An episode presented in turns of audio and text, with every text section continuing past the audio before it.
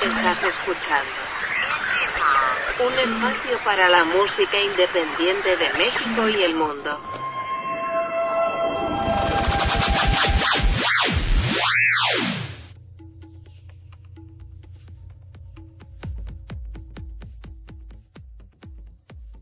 ¿Qué tal amigos? Bienvenidos a una emisión más de Indie Mod Podcast. Los saluda Sebastián Huerta. Gracias por estarnos acompañando en este Viernes sin Censura, que el invitado en este momento se está dando cuenta que está en un Viernes sin Censura.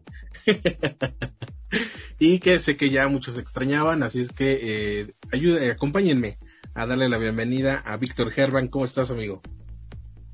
Muy bien, amigo, pues acá quitándome la censura. Cierto, porque dije, le voy a decir antes de empezar a grabar para que esté preparado y se me olvidó. Está bien.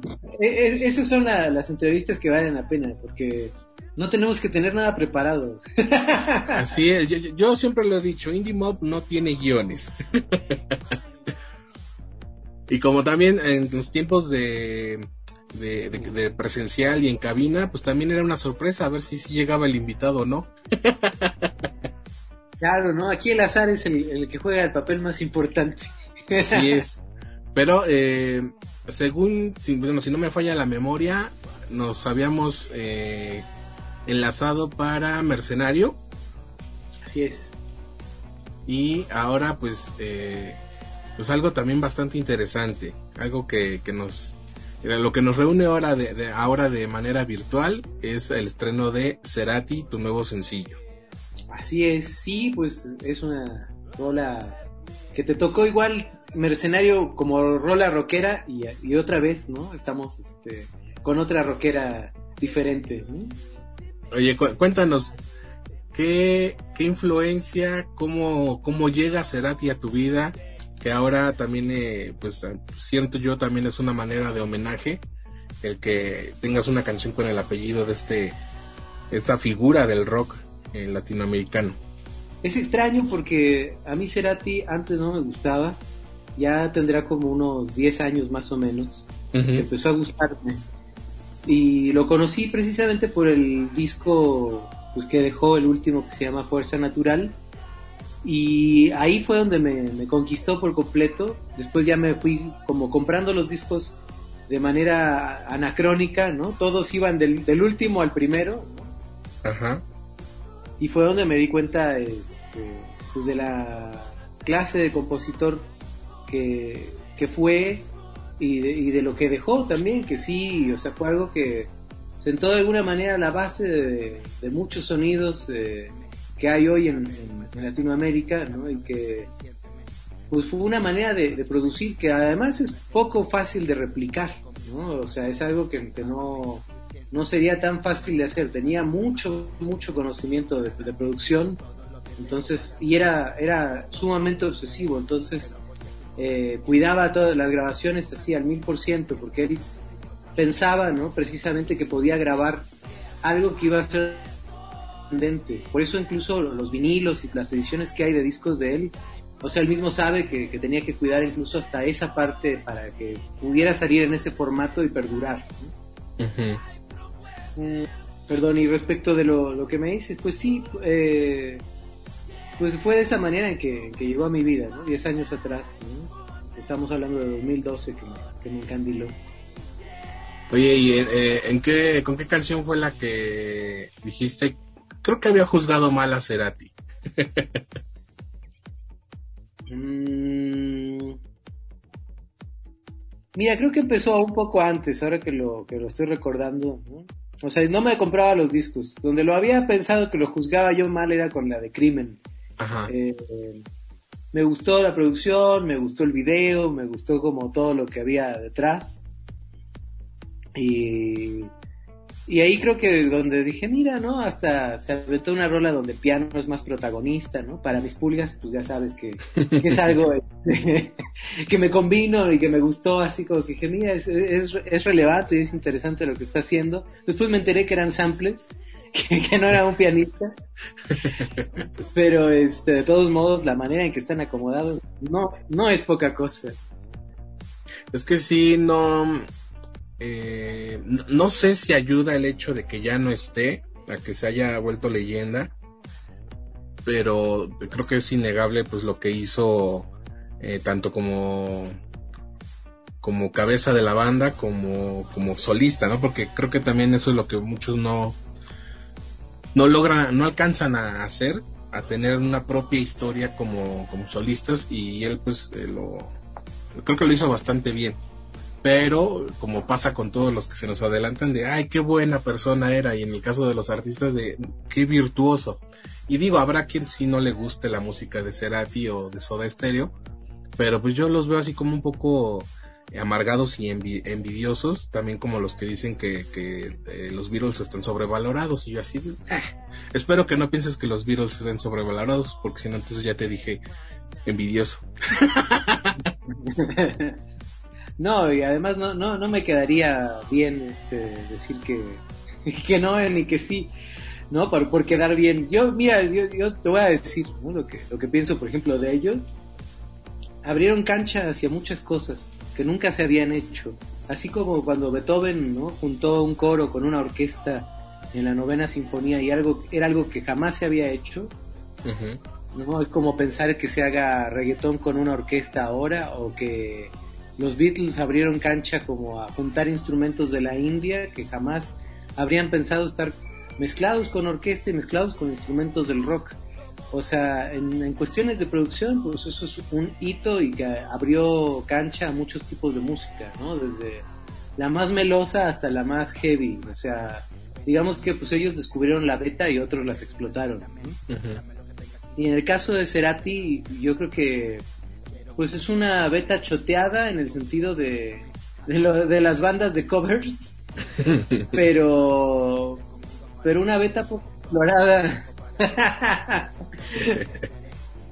una beta poco explorada en el sentido de lo musical, ¿no? Porque también como que, vamos, ¿no? Pretenderlo, ¿no? No es fácil. No, no tenía un registro vocal sencillo, ¿no? No tenía un registro eh, sí, sí, sí, su voz es, muy, muy especial, ¿no? No solamente por, por el timbre, ¿no? Eh, sino también por la manera en que la controlaba, pues también mucho de, su influencia viene de la música eh, tradicional, ¿no? folclórica argentina.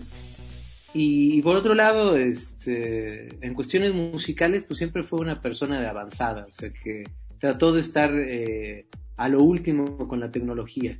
O sea, creo que eso igual es un mérito de alguien que, pues, que nació en el 63, me parece. O sea, que, hay gente que dice, yo ya no me voy a actualizar y no me importa, y pues ya soy un gran músico y no me interesa seguir intentando otros caminos para generar lo que a mí me, me gusta hacer.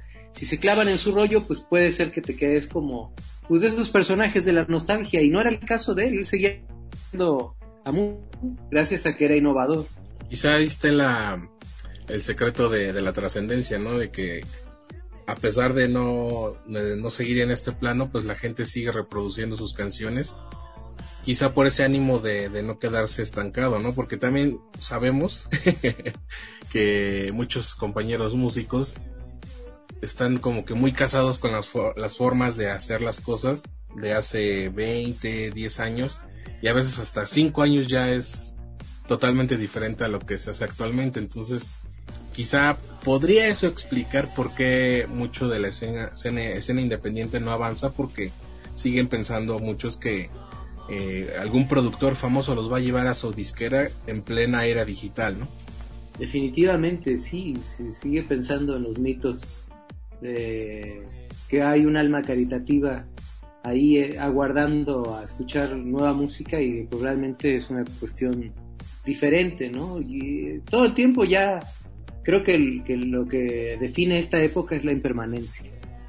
Es lo único que, podemos este, decir que, no va a cambiar, la impermanencia. Oye, y lleva unos, unas horas en plataformas, ¿no? Pero tú cómo has visto eh, que la gente está recibiendo esta nueva canción? Pues creo que ha sido un poco lento, ¿no? Escogí un día que no, que no quería que estuviera este plagado de estrenos. Exacto, ¿no? Yo no quería que fuera un viernes, un jueves, ¿no? O sea, dije, ¿por qué no, por qué no un miércoles? ¿No? O sea, creo que, es más conveniente. Sin embargo, bueno, creo que también los hábitos de consumo en esta época es lo que uno eh, tiene que estar estudiando como para poder este, presentar la, música. Y en este caso, como te digo, pues creo que, ha sido un poco lento, he visto ahí pues cierta evolución, algunos comentarios, ¿no? Pero no algo este, que me sorprenda así que diga, no, no lo puedo creer, Dios mío, ¿no? Este, no, no, no, es, tan así, amigos que, que, nos están escuchando, justamente porque ahorita acaba de hacerlo Víctor, eh, la primera vez que yo lo entrevisté en cabina, yo dije, no es mexicano, ¿no? Y no, no, recuerdo que estábamos platicando y dijo, no, pues es que allá en Hidalgo. Y George, eh, ese oral que en ese momento estaba, creo que te tocó, te, tocó estar en un viernes sin censura en tu primera entrevista, si no me falla la memoria. Bueno, lo deduzco porque estaba ahí este George. Pero nos quedamos bien así como de, ¿eres mexicano? Y dice, sí. Pero es que notamos como un acento argentino-chileno o chilo-argentino. ¿Te lo han dicho antes? ¿O por qué eh, eh, así es tu voz? ¿O por qué empezaste a hablar así, Víctor? Porque eh, creo que el chip, el chip previo que tenía antes de las vacunas. Este, no, nunca lo desactivaron, entonces pues todavía continúa ahí. No, mira, no sé, creo que pues tengo bastantes amigos igual de argentinos y... Y se te pegó. Y yo creo que sí, ya es casi como, y luego que nos compartíamos ahí videitos y cosas así de estar viendo este rollos, ¿no? Y obviamente pues en argentino fue donde me, me pegó un poco la, la influencia, pero sí, ya es algo, es algo que ni siquiera me, me cuestiono tanto, ¿eh? No, no, es que diga, y ahora, che, che Sebastián, mira, vos, decime, eh, ¿y vos qué pensás de...? No, no. No, porque justamente eso, o sea, dije, no, no es un acento eh, de alguien que viva, bueno, que, que haya nacido en Hidalgo, pensaba yo, ¿no? Y sí no es algo forzado, más bien, pues así hablas. También tengo amigo, un amigo que es de Azcapotzalco y le decían que, que a veces como que arrastraba un poco las heces y pensaban que era español. Dije, no, yo lo conozco, yo sé de dónde salió, eso no es España. Pero, este, pues me, llamó la atención y quería compartir eso con, ahora con los podcast escuchas de, de qué pensábamos que Víctor Herbank no era mexicano y ahora se te ocurre sacar esta canción sobre eh, alguien, una figura eh, no, no poco conocida de, de, aquel país, pues, pues un poco más. Oye, ¿y qué planes tienes? Ahora sí, ahora sí ya me estoy animando a hablar de planes para este año y para el que viene, cuando ya pues, se ve un poco más cercana la, la normalidad por lo menos ya sin tantas restricciones como cuando se estrenó Mercenario.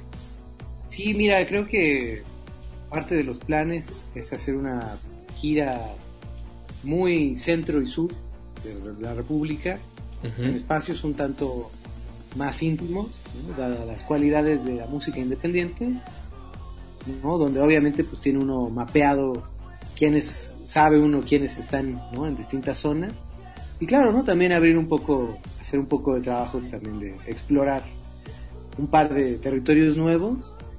Eh, sí, si bien ya no hay restricciones así como tuvimos en otro momento, de cualquier manera vivimos como un apocalipsis en cámara lenta, ¿no?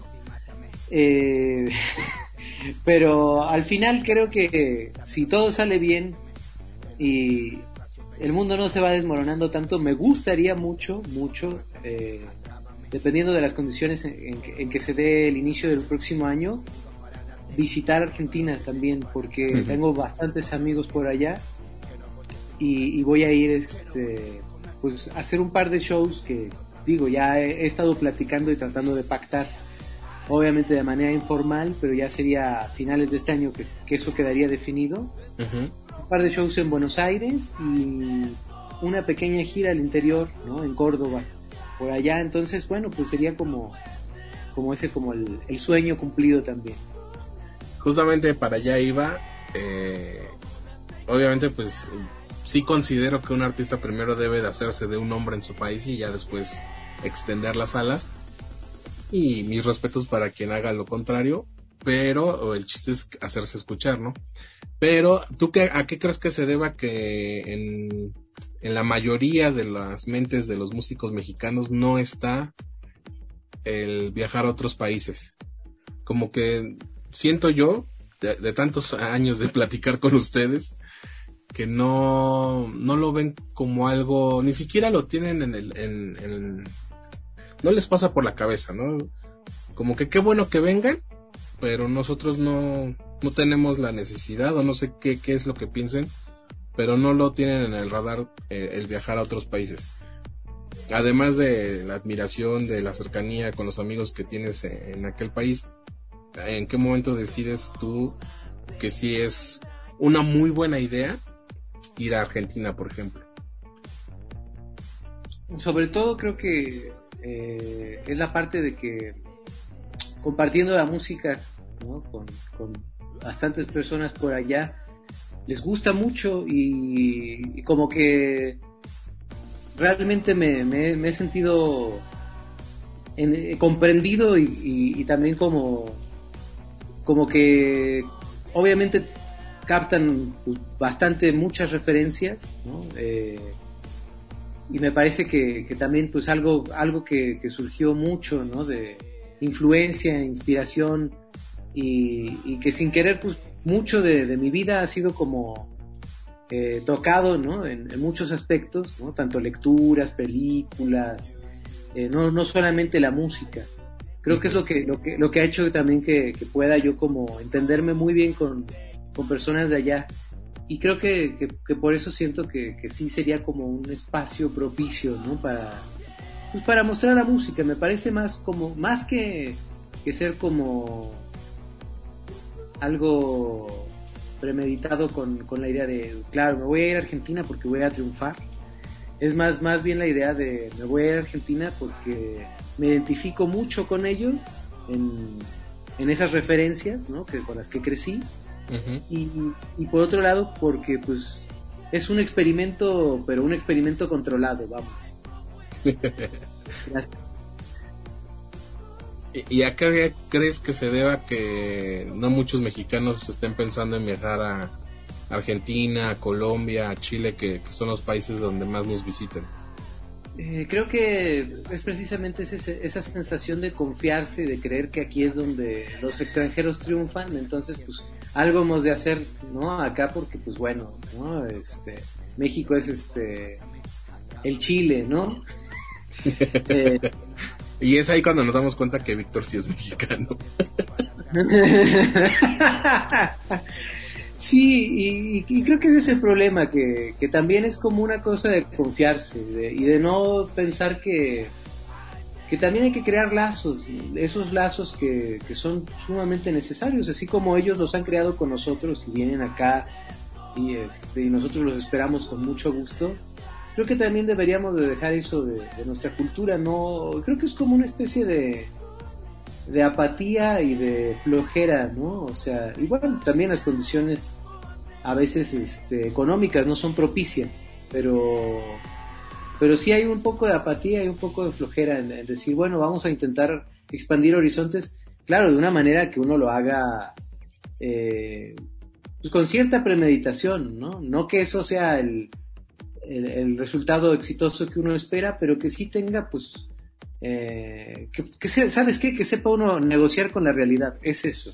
Es que sí, creo que es justamente eso que, obviamente cada, cada banda tiene una realidad distinta, ¿no? Pero cuando te encuentras bandas extranjeras con pocos seguidores en, pocos números en sus redes sociales, y platicas con ellos y tienen poco tiempo realmente de, de haber empezado su, su, andar musical, es cuando te das cuenta que no es que son más grandes sus ganas de avanzar y de ser escuchados por otros oídos que no son los de su país, que no importa que no hayan formado un nombre en, su tierra. Y justamente lo que pasa con, con los artistas mexicanos, ¿no? Eh, creo que se toman muy en serio de que México es una plataforma, pero no se dan cuenta de lo que hemos dicho en otras tantas ocasiones, sí es plataforma, pero muchas veces no para los, sus artistas. Sí, es, es triste porque de alguna manera es como un espacio donde pues puede ser, ¿no? Este, un acompañante de otros, ¿no? Pero pues es que también creo que el mexicano, ¿no? Tiende como a subestimar, ¿no? Su propio valor. Eh, y decir, bueno, pues, o sea, es, otro, es otra persona más y pues me da lo mismo, ¿no? O sea, creo que no existe mucho la cultura entre colegas de, estarnos escuchando, de estarnos apoyando. Por eso también es difícil, ¿no? O sea, la escena independiente, o sea, porque pues todo el mundo está peleando por ser del lado oficial, ¿no? Del lado este que va a triunfar, ¿no? De esas ideas como de la voy a pegar y ya, ¿no? O sea, ya no voy a trabajar. Y creo que pues uno debería de considerar que se trabaja siempre, se trabaja arduamente y tiene uno que buscar la manera de una u otra eh, forma que lo lleve a uno a progresar. O sea, y claro, ¿no? Habrá personas que sí merezcan nuestro apoyo y otras que pues que si no demuestran también ser recíprocas, pues evidentemente se quedarán atrás, ¿no? Pero creo que es también parte como pues, de las escenas en general, ¿no? La, la cosa de, de pues de la envidia, de, de, meterse el pie o de hacerse como que no veo y no oigo, ¿no? No me interesa porque pues le podría ir bien, pero pues yo no apoyo. Si le va bien a uno y ese uno jala a otro y jala a otro, pues podría ser una buena solución, pero es, es complicado, ¿no? Y también pues como que la música también tiene este rollo de capitalismo salvaje, eh, donde pues ya, ¿no? La gente, o sea, lo que le interesa precisamente son los números, ¿no? La, la falsa sensación de éxito que generarían los números, como, como lo antes era el rating, ¿no? O sea, y pues eso no mide, no mide completamente el éxito de un proyecto. Pero, ¿qué le vamos a hacer si vivimos en la época en la que eh, tenemos que hacer videos si no no existimos y en la que somos números. Conectar, ¿no? Creo que, o sea, sí, ¿no? Sí, justamente, ¿no? Es, es, es, es, cierto, ¿no?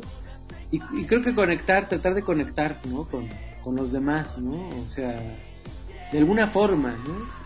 Eh, por eso hablan ahora tanto de estas mentadas palabritas de de contenido de valor, ¿no? Y, este, y cosas así, ¿no? Y, yo me he quedado reflexionando últimamente en todo eso.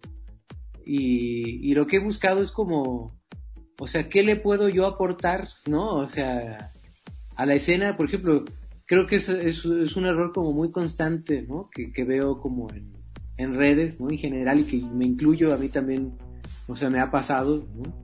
Que pues uno espera que pues miren, ¿no? Este, una nueva canción, sí, claro, hay muchísimas nuevas canciones, ¿no? ¿Qué haces para que tu canción se distinga del resto, ¿no? ¿Cómo presentas tu canción para que se distinga del resto? ¿Qué haces como para que, o sea, eso conecte, ¿no? O sea, no necesariamente es como, este, darles órdenes, ¿no? Que es lo que también como que, ay, sí, la, eh, ¿cómo le llaman a eso? es este, como participación activa, una cosa así, ¿no? Que los pongas este, al público que te ve o que te sigue, dale like, ¿no? Este, compárteme, ¿no? O sea, dices, pues, o sea, que, se convierta uno en producto de esa manera también es lo que termina reduciendo como que el mundo que tenemos digital, ¿no? Y como deshumanizándolo mucho, ¿no? Justamente de, hablando de, de conectar, y de estas nuevas formas de, hacerlo. ¿Qué tan importante se ha vuelto TikTok para difundir tu, música? Pues ahora mucho más, más importante. Eh, me di cuenta que era un lugar, un nuevo espacio, donde hay todavía ciertas libertades y los algoritmos eh, no están tan, tan mal, ¿no? O sea, sí tiene sus cosas extrañas, pero todavía hay como oportunidad de pasar como ciertas franjas. Y, sí, creo que ahí es un espacio donde he encontrado mayor recepción ¿no? que, en otras redes. No significa que las otras no la, ya no las pele, ¿no? Pero, pero las otras como que tienen un límite y pues el límite siempre fue también ya al final la publicidad ¿no? que pudieras este, pagar. Acá como todavía no está tan podrido en eso, o sea, ya se puede pagar publicidad, pero pues eso lo hacen empresas, ¿no? empresas grandes. Y uno miserable mortal todavía tiene la oportunidad como de, de llegar a, más este, personas y a más oídos. Últimamente lo que tengo ahí es un proyecto donde analizo música y este y también me analizo a mí mismo, ¿no? Es una manera también como de demostrar, ¿no?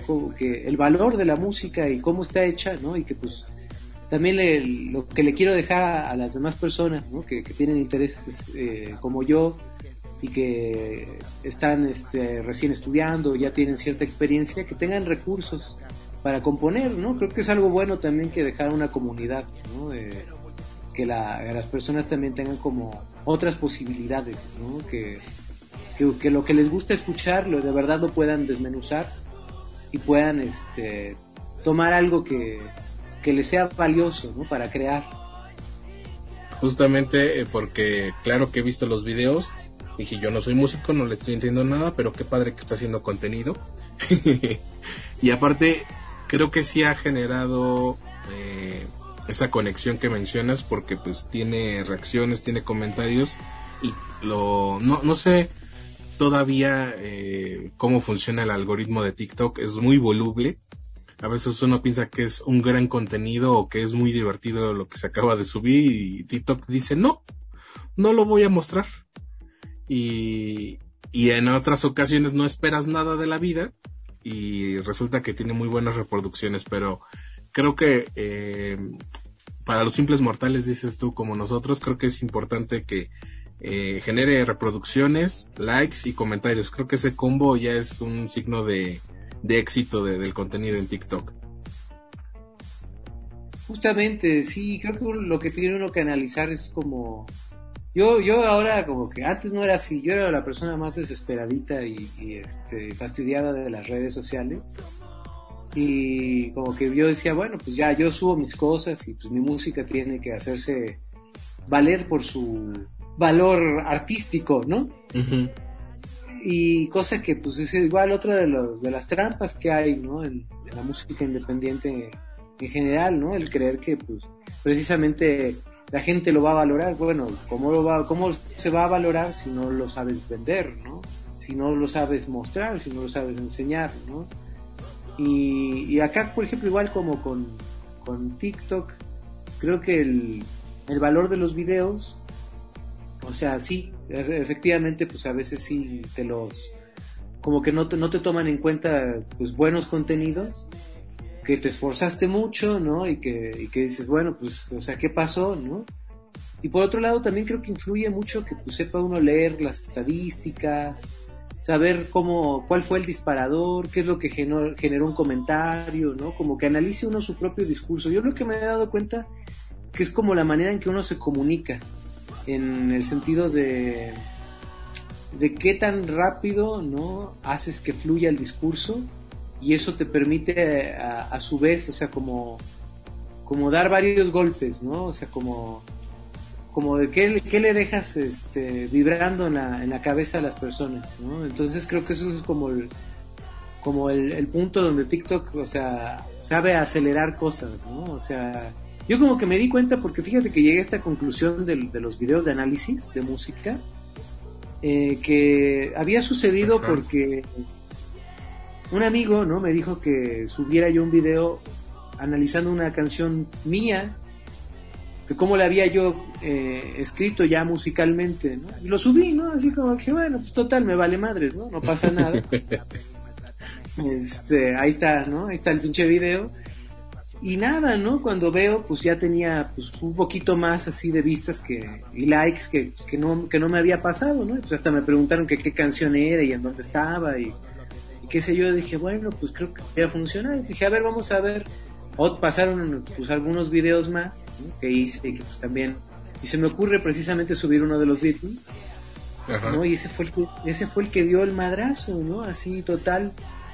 Y que era una manera de comunicarme, pues, quizá un poco más con lenguaje especializado, ¿no? Ya para pues, quienes inician en, en, teoría de la música y quienes están igual un poco ya inmiscuidos en eso, y que pues eran análisis que por ejemplo pues se los platicaba yo a mi novia pues me decía que qué hueva no este sí no y a, mis amigos también así como que pues, les decía oye pues es que ya viste y siendo músicos eh este me, decían ah sí pues sí pero pues no lo entiendo tanto no y entonces como que eran cosas que me quedaba yo callado no mira mi ruido mental ¿no? Entonces como que empecé a subir mental, o sea, yo creo que lo que tiene uno que encontrar, ¿no? En esa plataforma es como, como tu identidad, como esa clase de cosas así que, que te hacen único, ¿no? O sea, que te... O sea, no digo que no haya más videos de análisis y todo eso, pero la manera en que lo analizo, pues es muy particular, o sea, yo trato como de que sea muy gráfico y a la vez eh, lo puedas ver y escuchar, ¿no? Y creo que es eso. Y aparte que lo veas en chinga. Exacto, que lo veas en chinga, o sea que, o sea que yo, yo quiero que, que alguien que, que pues tenga un día ocupado y que diga, no, pues es que ahorita estoy sacando una canción y que la chingada, ¿no? Y que la vea y que diga, eso, ¿no? En un minuto tenga una idea que, que diga, ah, mira, esto me va a servir para hacer una canción, un pedacito de una canción, ¿no? Esto es un recurso que, que puedo utilizar. Entonces, yo creo que como precisamente por eso es como en un minuto en chinga. Así es, mi querido Víctor, pues qué, qué, gusto poder platicar contigo. Eh, felicidades por este nuevo tema y, felicidades por, por, buscar nuevos, nuevos horizontes para seguir eh, difundiendo tu música porque eh, yo que tengo la oportunidad de platicar con muchos músicos a veces es un poco frustrante cuando no piensan más allá de lo que ya, no se piensan salir de Facebook, aunque ya se esté cayendo a pedazos, y, creen que, solamente ahí deben de estar. dije, pues uno les da la bendición y pues ya a ver qué pasa, ¿no? Pero eh, también eh, uno agradece cuando platica como con artistas como tú que están eh, pues buscando a ver dónde hay nuevos oídos y, y qué bueno aprovechar esta audiencia que no está maleada todavía en TikTok. Y amigo, pues muchas gracias y, es que sí, es, es, es una gran oportunidad para todas las personas que, son colegas de, la comunidad independiente este, y que artistas que están pues, progresando, pues véanlos, o sea, hay que revisar pues todas las cuentas de todas las personas que, que están este, teniendo pues sí actividad, ¿no? Y que, que vea uno que pues de pronto se, se les bota muy, muy cañón yo creo que tiene uno que tener esa capacidad de análisis, ¿no? O sea, a mí yo no la tenía, ¿no? Y todavía la sigo desarrollando, pero sí es, es, es fundamental, ¿no? Que, que, pues, ya que tenemos esa herramienta y que precisamente hablamos hace rato de la impermanencia, eh, pues que por lo menos nos podamos ir agarrando, ¿no? De, pues de lo que hay, ¿no? De lo que está sucediendo en este momento. de no ser así, o sea, creo que sí va a ser tal cual como dicen, ¿no? Renovarse o morir, ¿no? Morir en el olvido, porque las redes sociales, pues, esa es el único, la única manera de levantar este, la mano, este, entre muchas otras, pero, pero en, en, este, en esta actualidad es la única manera como de hacerse visible. Y no está mal, puede ser gratuito si uno lo, lo trabaja bien. Así es, eh, lo que siempre he dicho, y gratis como nos gusta. Exactamente. Pues ahí está Víctor, gracias por enlazarte a Indie Mob, gracias por ser este nuevo padrino del regreso de Viernes sin Censura, porque pues mira, vamos y venimos, pero pues la pandemia hizo que, que no, no todo fuera constante, que no todo tuviera un orden, pero pues aquí andamos. Excelente amigo, me encanta ser, ser el padrino del, del, de la nueva, del nuevo Viernes sin Censura. Ahí estaría, Esperemos que un día regresemos a algo presencial y ahí ya platicamos más, más cosas de, de ver quién te cae mal en la escena. Ah, claro que sí, hay, varios personajes. pues ahí está, muchas gracias. Vayan a escuchar Cerati, el nuevo sencillo de Víctor Herbank, ya está en todas las plataformas y síganlo en sus redes sociales. Soy Sebastián Huerta y recuerden que juntos hacemos escena.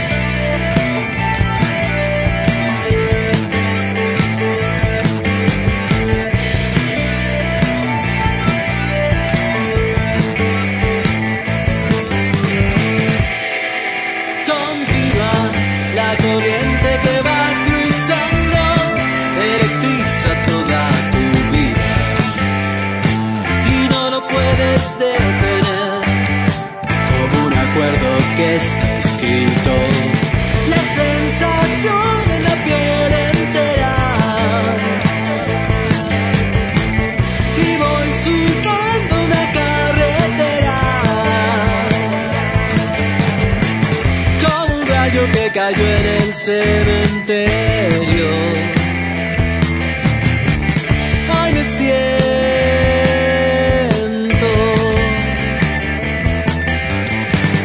como un rayo que cayó en el cementerio.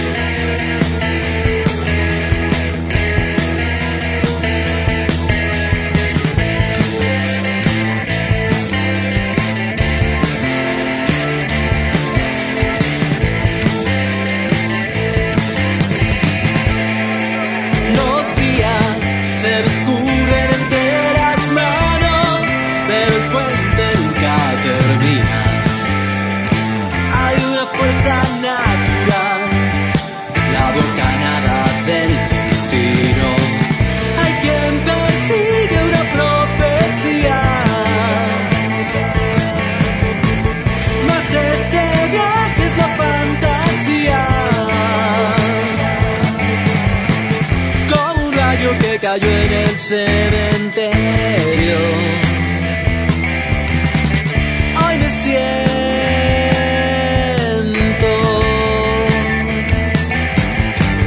como un rayo que cayó en el cementerio.